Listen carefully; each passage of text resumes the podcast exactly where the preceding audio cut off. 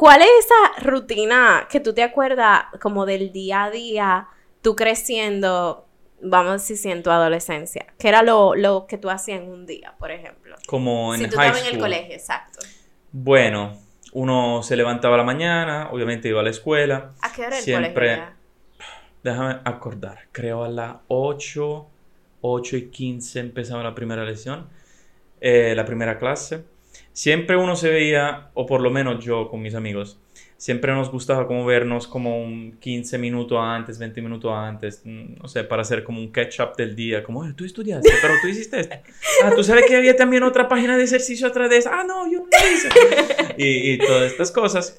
Pero después sí, se pasaba, se pasaba el día a la escuela, había como a las 11, 11 y 15, como el break.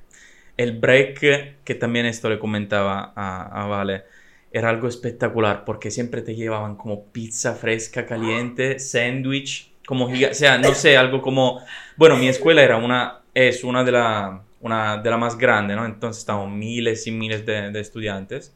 Pero ustedes nada más Y- comen en Italia. Sí, o sea, ah, qué rico. Y con orgullo lo digo. Pero eh, sí, como uno se hacía el break, creo que era de media hora, algo así. Entonces uno siempre se juntaba como con otra clase, otros amigos. Y después regresaba siempre, terminaba la clase, creo entre la una, algo así. Por ejemplo, que no, no se hacía las clases hasta la tarde. Como creo que aquí es como muy normal, ¿no? Hacerlo, o sea, Aquí, hasta, hasta la tarde como Una clase, bueno, en mis tiempos, no sé ahora, porque honestamente el, eh, la forma en que ahora educan no la entiendo, es muy diferente. Pero en mis tiempos uno salía de clase a la una Ah, para comer en la casa. Sí, Exacto. como, como nosotros entonces, igual. Y después, después era, no sé, era toda vida después, o sea, era como tú hacías el ejercicio, sí, tú, o sea, tú tenías tus tareas, pero mayormente era enfocado como en salir con amigos, o sea, juntarse. Uno decía siempre ejercicio a la casa o voy donde mi amigo a hacer el ejercicio porque ¿sabes? tenemos un examen, una cosa, pero al final siempre tú la pasabas como saliendo, no gastando, porque a esta edad tú no es que te tenías dinero o no es que te daban dinero ¿no? todos los días. Sí, claro, dale. Claro. Pero no sé, tonterías como irse con los scooters por, por eh, la montaña, las colinas, lo, lo que tengo en mi ciudad, o eh, darle un paseo, muchísimo la bicicleta, se utilizaba muchísimo, muchísimo la bicicleta. También en otra edad, o sea, mucho más pequeño, me acuerdo que se jugaba en la calle como a fútbol Ah. también, pero no había tanto carro como hoy tampoco. Sí, O sea, no se vivía la vida al eh, límite. Era posible jugar en la calle con fútbol sin que, sin que te chocaran. Pero mm, sí, esto, muy, muy lindo. Y también se salía, obviamente, más el fin de semana, como aquí, ahí, a, tomar una cerveza, algo muy, muy simple. Te hablo como de los 15, 16, obviamente. No, a ver, 16. fuera de cámara estábamos hablando del tema de a qué edad, eh, que no legalmente, pero como que más o menos legalmente, tu familia... apaguen la cámara. Que como que tu familia como que mira, para que por lo menos entrene la boca. Mi abuelo, me acuerdo que Tu mi abuelo, abuelo, mi abuelo, criminal. mi abuelo tenía la costumbre que se tomaba siempre un vaso tinto de vino Ajá. al almuerzo y un vaso eh, a la cena, por lo menos. O sea, significa que esto era el mínimo, después el máximo, Ah, pues no se sabemos. una cada- botella en dos días. el día a día, no sé, vamos a ver. Pero sí me acuerdo como que no sé qué edad tenía, pero siempre me dijo como, pruébalo, o sea, no tómate la copa, obviamente. Claro. Pero probarlo sí, sí hace, hace pequeño. No, no tampoco un neonato, tampoco bebé, pero Mm, sí, seguramente yo, sí. Vino, no recuerdo, honestamente. Que, más adulta, definitivamente. Porque es que aquí no se utiliza mucho el vino, a menos de que tu familia o tu papá, en todo caso, esté acostumbrado a tener una rutina de que bebe vino. Mi papá bebe mucho vino, por lo tanto, a mí me encanta el vino, al punto Ajá. de que no me gusta la cerveza. Sin embargo, a mí me introdujeron con la cerveza. Ok. Pero no fue igual, no fue de que me dieron un vaso de cerveza, fue como, pruébalo. A ver, ¿a Está qué bien. edad puedo decir que sí fue antes de los nueve años? Antes de los nueve, Antes para de los probar. nueve, para probar. Y para tomar, tomar, Tomar, tomar, yo creo que ya a los 13, 14 años. Ya 13, me- 14. Un vasito, como mira. No, no, no, yo digo tomar, tomar, como Ah, te tomar yo. como la yo primera espero- borrachera, yo- para decir. La primera borrachera, bueno, Eh, mami, lo siento. la primera borrachera yo creo que fue como a los 13 años. 13 años, wow, ok, bueno, entonces, no, yo creo un poco más tarde. ok, tengo otra pregunta que te dije que es una muy espe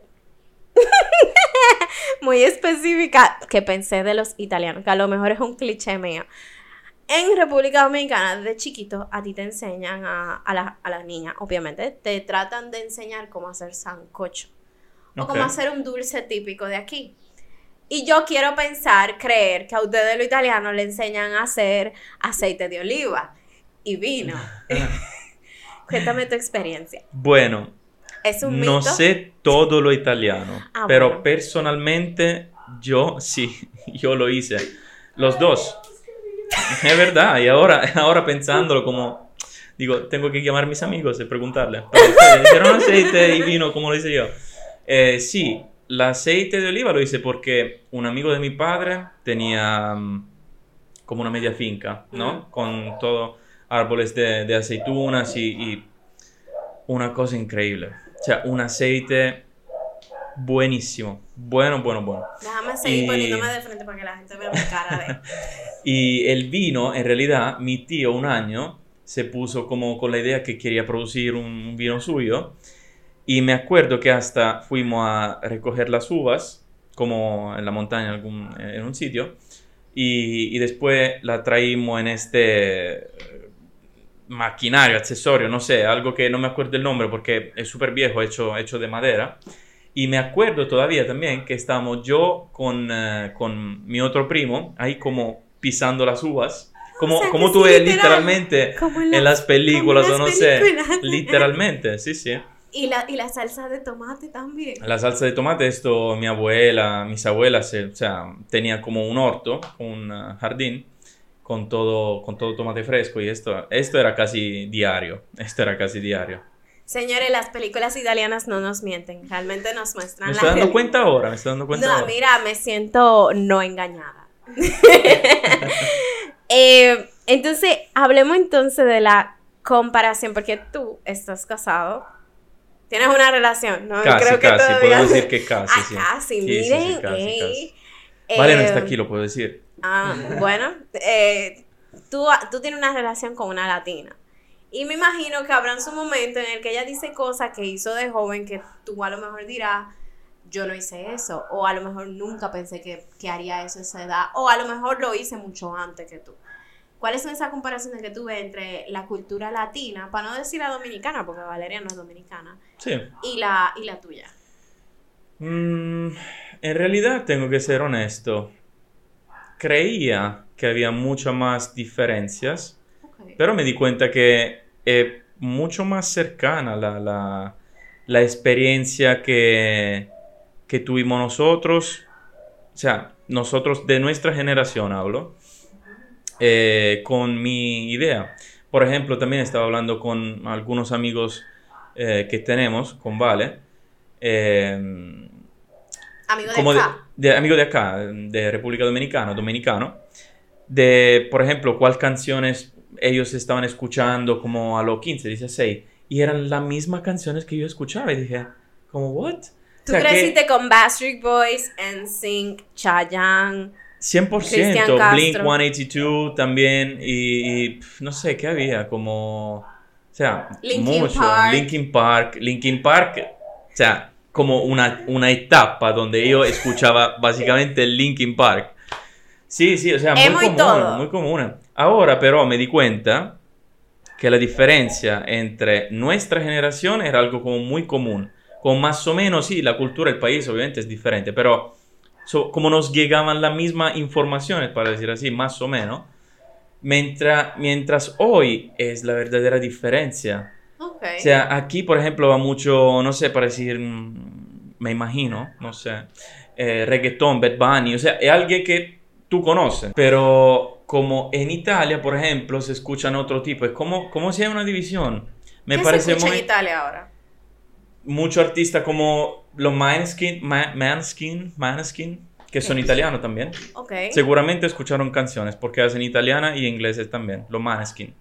¿Quién es para ti sabiendo, conociendo la música de aquí, me imagino que tú escuchas a Juan Luis Guerra. por ejemplo. Lo he escuchado. ¿Lo has escuchado? Sí. ¿Sabes que es muy popular Sí, sí, sí, sí. mundialmente? Ok. ¿Quién tú dirías que es como un italiano, un artista italiano que es como el Juan Luis Guerra de Italia? Bueno, Antonello Venditti, por ejemplo, pudiera ser. ¿Lo conocen? ¿He escuchado? No. Bueno, Yo me Antonello imagino que en su casa lo quieren mucho. Antonello Venditti è, è un gran artista. También esto, pero no es mucho de mi generación. Como, vamos a decir, a mitad, entre mis padres y yo, como en el medio. Ok. Pero sí, un gran artista. Hizo también muchas canciones para, para película y no sé. O Vasco Rossi, por ejemplo. Que a mí personalmente no me encanta, pero Vasco Rossi es un artista muy famoso y hace muchos años, que es- esto también es muy difícil lograrlo. Es un artista que se quede, no sé, 30 años, 40 años como en la, en la top eh, Ok. clasifica, ¿no? De, de- de los, de los artistas. Sí. Eh, yo me imagino, bueno, tú vives aquí, pero me imagino que como quiera tú ves cómo crecen los italianos allá Sí. ahora mismo. Eh, y yo vivo criticando con todo el amor del mundo a las generaciones que siguen después de la de nosotros, aquí específicamente, porque las generaciones de aquí de verdad yo siento que están en un camino preocupante. Ese es el futuro de la nación. ¿Qué te parece en el caso de allá de Italia? Que aunque tú no vives allá, yo me imagino que como quiera tú sientes un mismo apego porque tú es tu país. Sí, Mm, más que al país, me apego más a las ideas y a las personas. Y con esto quiero decir que no me interesa mucho si es mi país, pero más que todo me interesa saber la idea que va, que, que anda, ¿cómo decir? La ideología. la ideología que anda en mi país. En estos días no me está gustando mucho en realidad. Eh, mm, es muy decepcionante la situación porque sí, Italia es muy conocida para muchas cosas, como, no sé, uno dirá la comida o el Made in Italy, lo que sea, pero más que todo me siento, idea completamente personal, que el Italia estás viviendo más de un pasado muy bueno, pero muchas cosas malas como pasaron o se dejaron pasar y entonces como es como, como vivir con una inercia, ¿no? Como vivir de, de un ok, pero lentamente vamos a decir que está empeorando. La situación, decimos, política también de los jóvenes, no sé, digo jóvenes, o sea, como nosotros, pero más jóvenes. O sea, nosotros sí, somos jóvenes, chicos, ok, sí. somos jóvenes, mm, ya. Había más independencia, o más que independencia, había una gana de ser independiente antes. Eso tú lo mencionaste cuando nos conocimos. Que Sí. fue algo que me chocó mucho porque yo no sé si fue en mi casa o mi familia o la comunidad en la que yo crecí.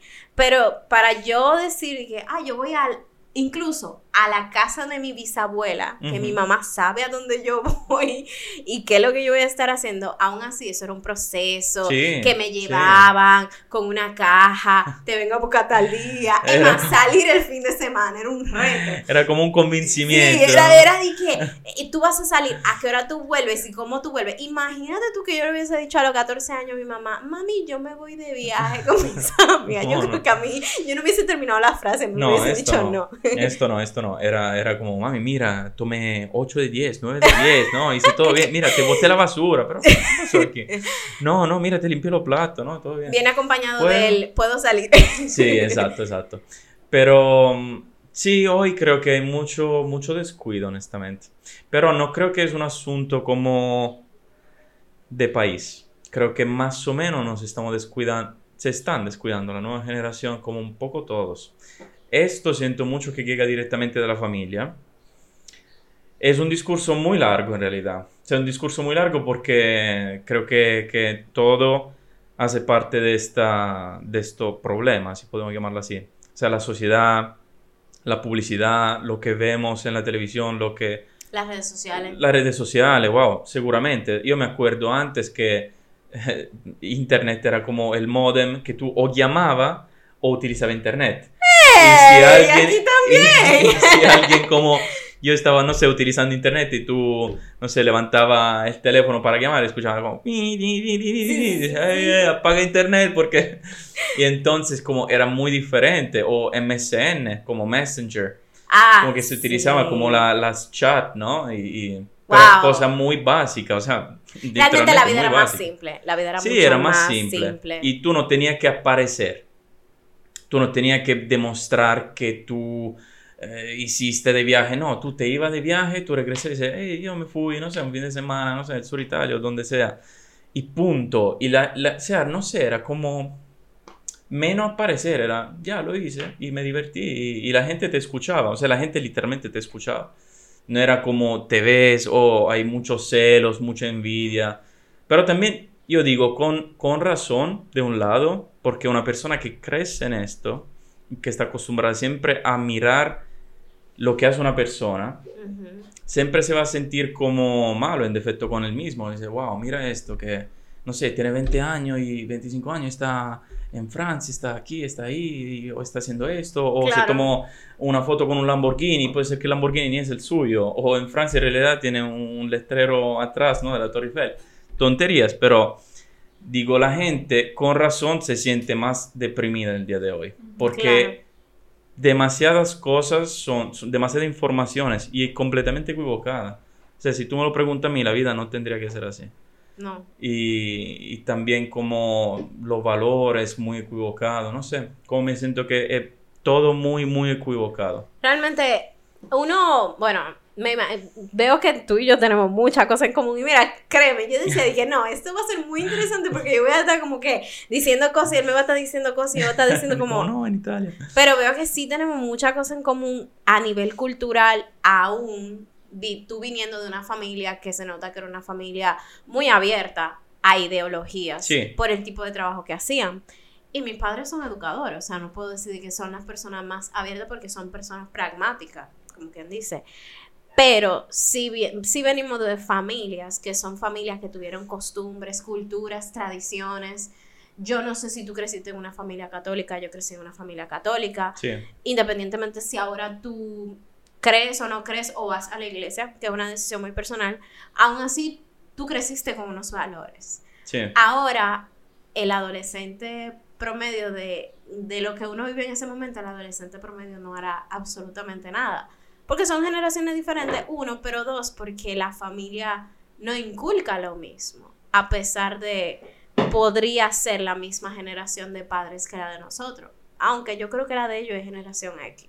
Ahora pensamos, que es una generación un poquito más libre. Nosotros sí fuimos los, los, los que estábamos restringidos. Aunque tú viajaste por el mundo antes de cumplir los 20 años, pero no pasa nada.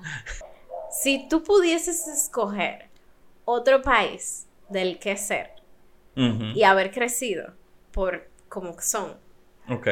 por como lo viste, por lo menos, ¿de dónde tú serías? Que visité. Que haya visitado y que tú hayas dicho, mira, si yo Hmm. hubiese crecido aquí hubiese sido muy interesante. Hmm.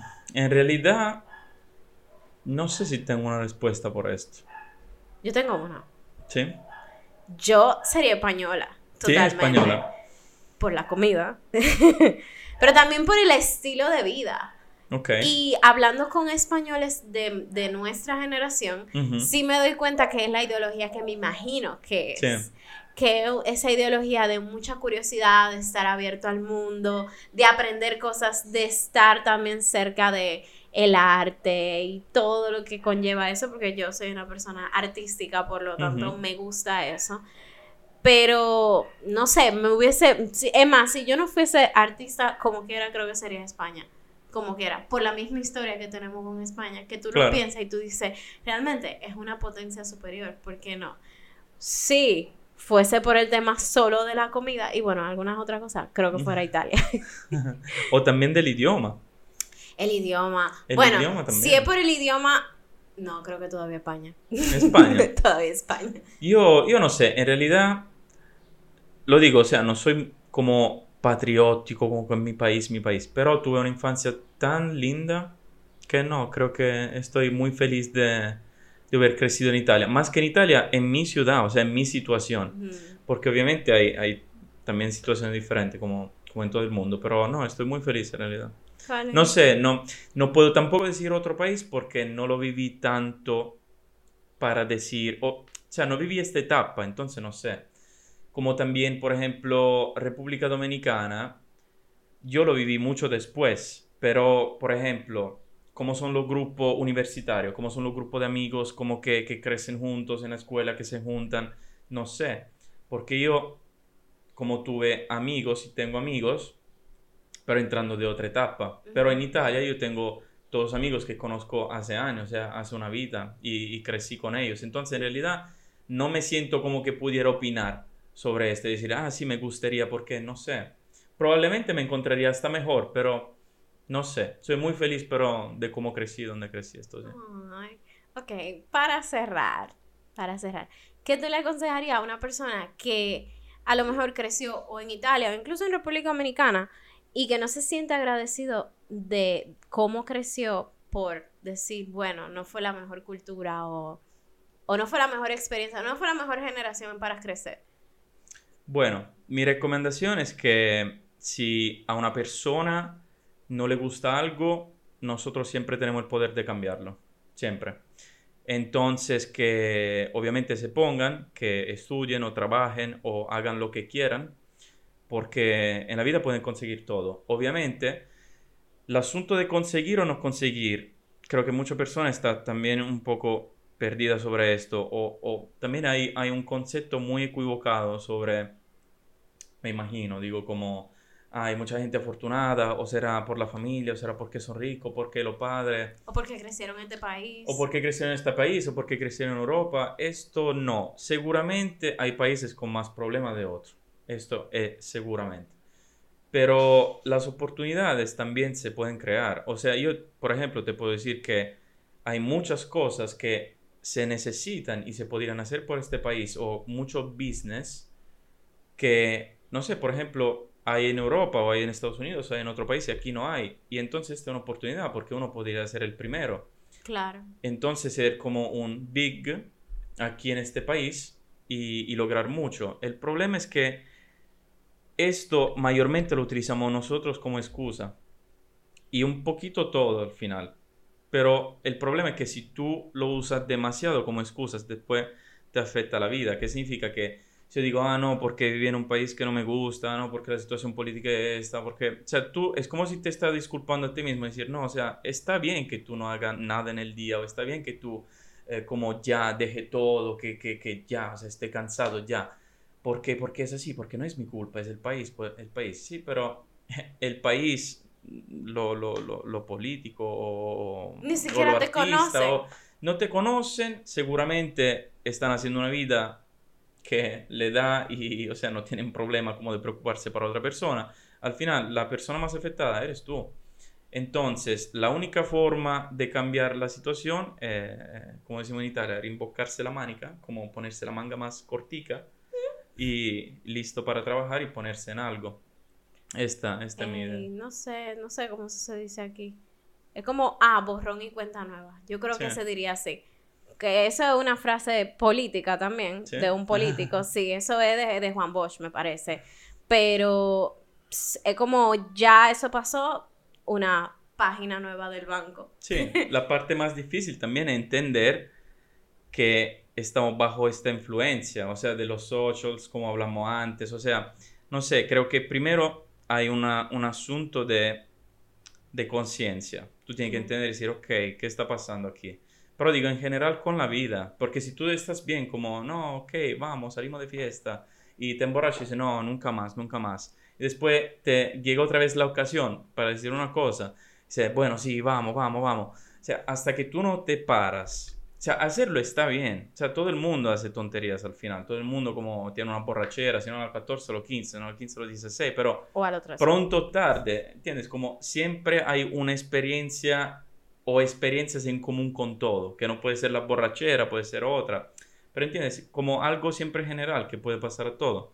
Pero cuando tú dices, no, ya, toca aquí, aquí toca pararme, entender la situación, entender lo que está pasando, yo qué quiero. O sea, yo creo que la, la, somos muy infelices o somos muy como, como, a veces como peleones como tú dijiste de lo italiano, que te doy razón también. Hey, eh, parece que están peleando como el 100% del tiempo. Es verdad, es verdad. Tenemos una forma de comunicarnos como muy... Ah, y ahorita están hablando súper normal. Sí, es verdad. Como muy calmo. A ver, tú te espérate, espérate. Ahora que terminamos la entrevista.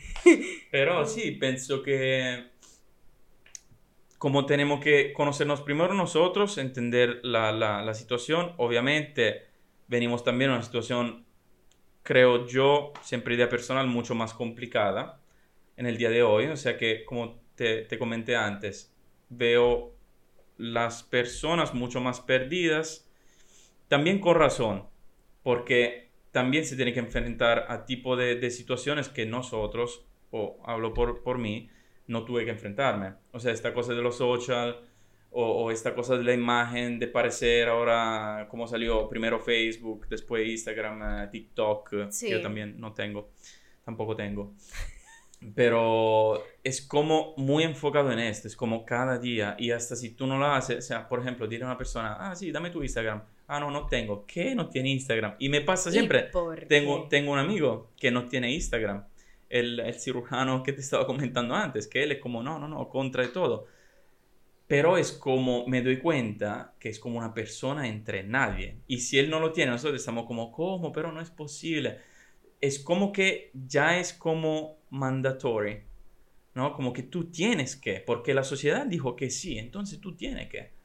Sí. Y, hasta que tú no te das cuenta de verdad de lo que tú quieres, que puede ser el social, puede ser ser un influencer, o sea que no hay nada mal, pero tú tienes que quererlo. Claro. Tú tienes que quererlo, tú tienes que, tener la idea clara, o por lo menos, no digo que si te hacen la pregunta, ¿qué tú quieres ser de grande? No, tú tienes que contestarle, sí, un astronauta, un doctor o qué, no, pero por lo menos entender, mira, no sé lo que quiero hacer, pero seguramente no me gusta esto en mi vida. Seguramente no quiero esto. Y entonces de ahí tampoco ponerse mucha presión porque también, otra vez, la sociedad te pone como, no, tú tienes que tener suceso, tú tienes que hacer esto, a 20 años tú tienes que tener esto, a 30 años tú te tienes que casar. Y hablando brevemente también de esto, yo para mucho tiempo, me pasó también con Vale, no pensaba que iba a encontrar la persona ideal para mí. O sea, como que dije, no, ya, o sea, ya, ya, si no me pasó ahora, o sea, ¿cuándo, ¿cuándo me va a pasar? No, es imposible. Y también uno tiene el paragón con, con nuestros padres, o sea, mis padres se casaron joven y tuvieron hijos súper joven. Al final el asunto es que no es una situación de tiempo, o sea, pasa cuando tiene que pasar y también pase lo que pase. Obviamente tú tienes que estar con la con, con, una actitud diferente. Y después, al final, encontré o sea, la persona más linda que podía encontrar en mi vida y, tengo una hija con ella. Entonces, eh, o sea, eh, es esto. Pero creo que también vino de mí. O sea, de, de, una forma como subconscious, ¿no? Como que tú estás en paz contigo, que... No sé, y las cosas se dan. Pero tienes que entender tú, o sea lo que tú no quieres primero. Porque si te llega lo que tú quieres, por ejemplo, lo que tú no quieres, pero tú no tienes la idea clara de lo que tú quieres o no, es muy difícil, muy difícil como continuar e ir adelante, ¿no? Wow. Mira, en, en, esta última respuesta, tú dijiste tantas cosas que se parecen a muchas situaciones, incluyendo la de, ya que acabé mi vida romántica, no sigo adelante. y me pasó también, pero muy interesante Luca, ¿tú tienes redes sociales? Tengo redes sociales. Sí, claro. No hay problema si te siguen. No, no, no hay problema. No tengo TikTok, por ejemplo, y no uso Facebook porque pienso personalmente que después de Instagram, Facebook está basically dead, almost. Oh, wow. Personalmente, pero sí, sí, sí, Instagram. Bueno, pues si no te molesta, invita a nuestros seguidores. Mi Instagram es luca underscore. Ahí está abajo. Ok. 90 no, disculpe, Luca underscore C underscore 92. Ok, lo vamos a escribir. Luca, gracias por venir. este, fue un podcast, este fue un episodio muy cool, de verdad. Gracias a ustedes para invitarme y para tenerme aquí. Claro que sí. Y para el café que Bueno, qué bueno. Café dominicano. Eh y el café italiano eh, fue... Bueno, no hablemos más de la comida de Italia porque si no, con vuelo. Lucas, gracias por venir. A ustedes por escucharnos o vernos. Si les gustó este episodio, denle like. Si piensan que se lo deben de recomendar a alguien, que seguramente habrá mucha gente confundida con su propia existencia en el país que crecieron, mándenselo. Recuerden seguirnos en nuestras redes sociales, sobre todo en Instagram como arroba soy millennial podcast y escucharnos a través de Spotify, Apple Podcast, YouTube y en Patreon si nos quieren ver sin cortes ni censura, aunque esto fue un episodio más o menos clean, yo siento que no nos pasamos. Con Lunita también, ¿qué pasó? Ay, sí, en verdad fue un episodio muy lindo. Nada, nos vemos, ahí.